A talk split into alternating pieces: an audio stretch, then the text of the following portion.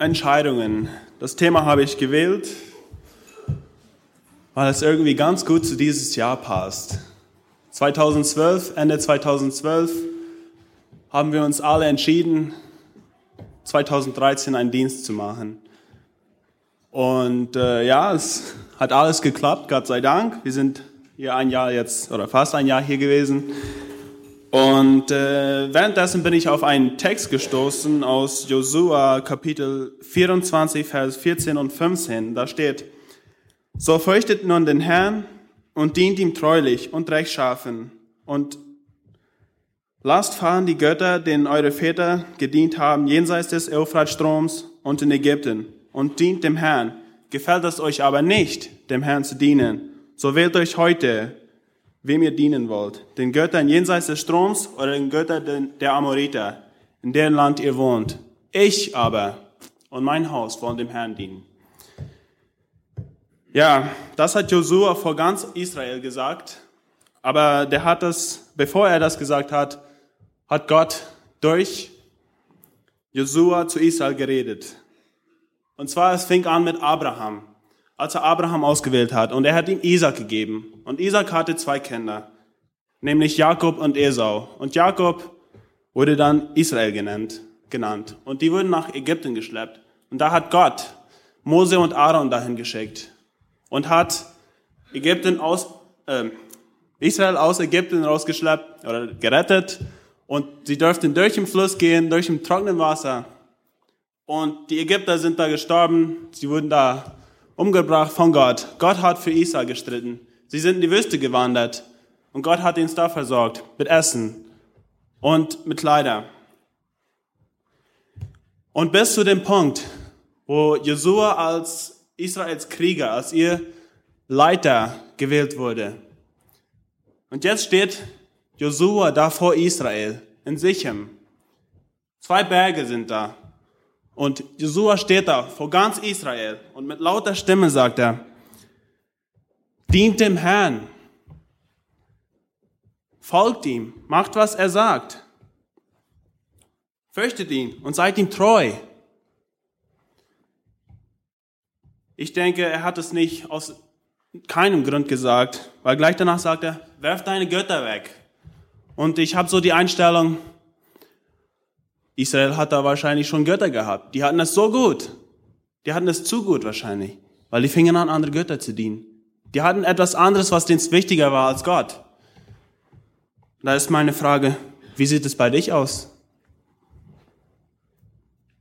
Hast du einen anderen Gott? Dienst du Gott treu? Bist du ihm treu?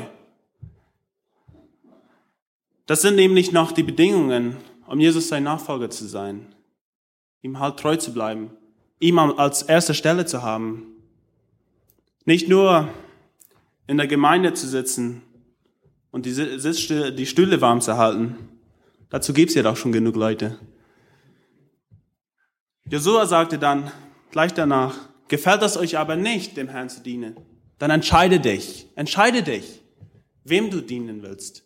Er hat nicht gesagt, du musst Gott dienen. Es ist eine Empfehlung vielleicht.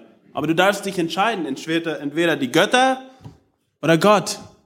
Er hat gesagt, werft die anderen Götter weg, lasst die fahren, verschwindet, äh, werft die aus euer Leben raus. Das ist meine Frage wieder an dich. Bist du ein Christ? Bist du wirklich derjenige, der du sagst in der Gemeinde? Außen, auf der Straße, sagst du da auch, ich bin ein Christ? Oder sagst du es nur unter deine andere christliche Freunde? Bist du ein echter Nachfolger oder bist du nur ein Fan? Eine Person, die Jesus mag, aber ihn nicht wirklich von ganzem Herzen nachfolgt, ihm treu ist. Kannst du mit reinem Gewissen sagen, ich diene dem Herrn. Er ist mein Retter. Nachfolgen heißt das Kreuz auf sich nehmen. Und das Kreuz auf sich nehmen ne, bedeutet auch, für Jesus zu leiden. Ich glaube, viele von uns kennen den Vers schon, äh, aber ich sage es trotzdem noch einmal als Ermahnung. Äh, Du sollst rausgehen und evangelisieren. Verkündet Gottes Wort, evangelisiere es. Ich habe nicht gesagt, du sollst ein Evangelist werden. Das kann nicht jeder. Aber du kannst evangelisieren. Du hast eine Gabe bekommen. Und Gott ist nicht so dumm, dass er dir einen Auftrag geben würde, wenn du es nicht könntest. Er gibt den Auftrag und du sollst den machen. Als Nachfolger Jesu. Mit die Gabe, die du hast. Verkünde es in ganzer Welt, in aller Welt.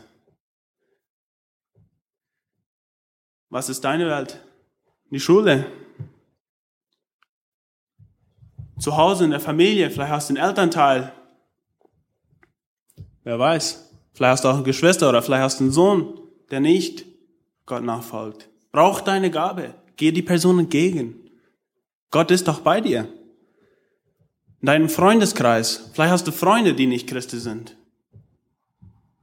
Da ist auch eine Gelegenheit. Das kann auch deine Welt sein. Die Nachbarschaft, dein Nachbar. Oder ein paar Häuser weiter auf derselben Straße. Wer weiß. Oder im Studium.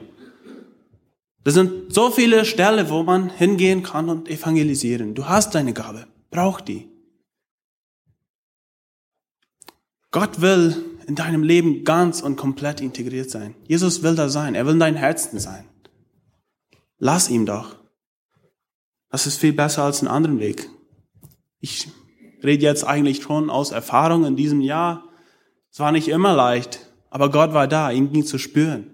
Und er ist immer da. Der wird doch da sein, wenn ich nach Hause fliege. Und er wird auch hier bei euch sein. Das ist wenigstens, was er uns versprochen hat. Und Gott war auch damals schon bei Josua in Israel. Er hat Josua geleitet, er hat ihn geführt. Der ist bei dir, so wie er da war. Und das möchte ich dir eigentlich mitgeben. Dies ist eine Kurzpredigt, also habe ich die richtig kurz gemacht. aber das letzte, wo Josua noch sagt, ich aber und mein Haus wollen dem Herrn dienen. Er steht da vor hunderte, tausende Leute und sagt, ich diene dem Herrn. Sei ein Vorbild. Er stand da als Vorbild. Sei ein Vorbild. Ich möchte noch einmal beten. Ja, Vater, ich danke dir für diesen Morgen, den du uns gegeben hast. Du weißt, wie es jedem Einzelnen hier geht. Du weißt, wie jeder Einzelne reagiert ich bitte dir, dass du hier reinkommst und jeden Einzelnen das Herz füllst und seine Zukunft gestalten musst. Jeder muss irgendwann eine Entscheidung treffen. Und sei du bei denen und hilf denen, die richtige Entscheidung zu treffen. Amen.